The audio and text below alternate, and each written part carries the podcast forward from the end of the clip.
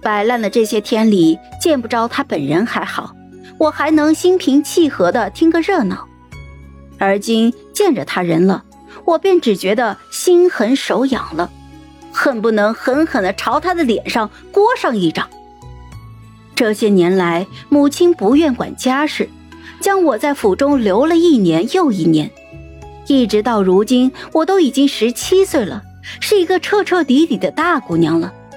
和萧刘这桩婚事本该在今年就结成了的，萧家殷实显贵，也算是全回来我这个被耗在家的大姑娘一点体面。可偏偏我的弟弟妹妹亲手搅黄了他。用最令我难堪的方式。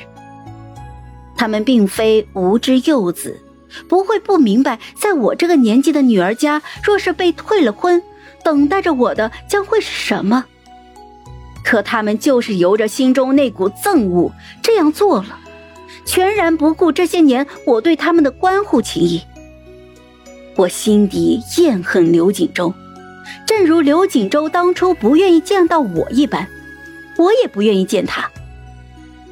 刘锦州也察觉到了这一点，隔着院子的高墙就高声喊我，声音里透出一些局促来。长姐，我近来有听您从前的吩咐，勤修读书。而今书中读不懂的地方，可否再劳长姐如从前一般为我解惑？我听得火气直起，往房里走的脚步就顿住了，几步挪到了墙角处。翻出了一丈青石砖，就握在手中掂了掂，对着高高的院墙，便开始估摸着刘锦州站的位置。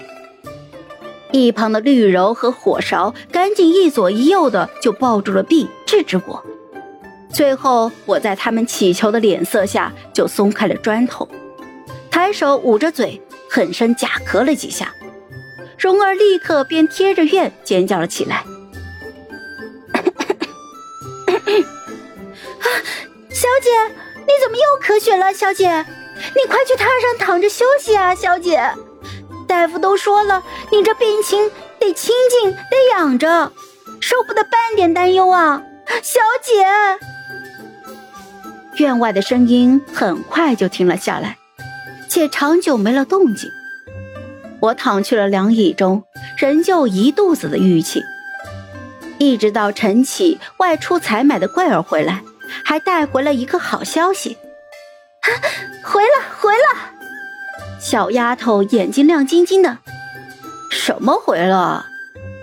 萧家二郎回了，还给小姐捎来了萧大公子的口信。说完，这两个小丫头便同时激动了起来，一个个羞的是脸儿红红的。原因无他。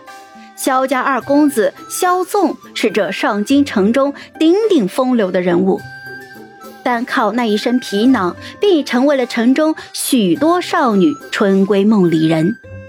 更何况他谈吐优雅，眉眼温柔，又文武双全。今日同桂儿会过一面，桂儿的偏心从嘴上就已经出来了。萧二郎，萧大公子。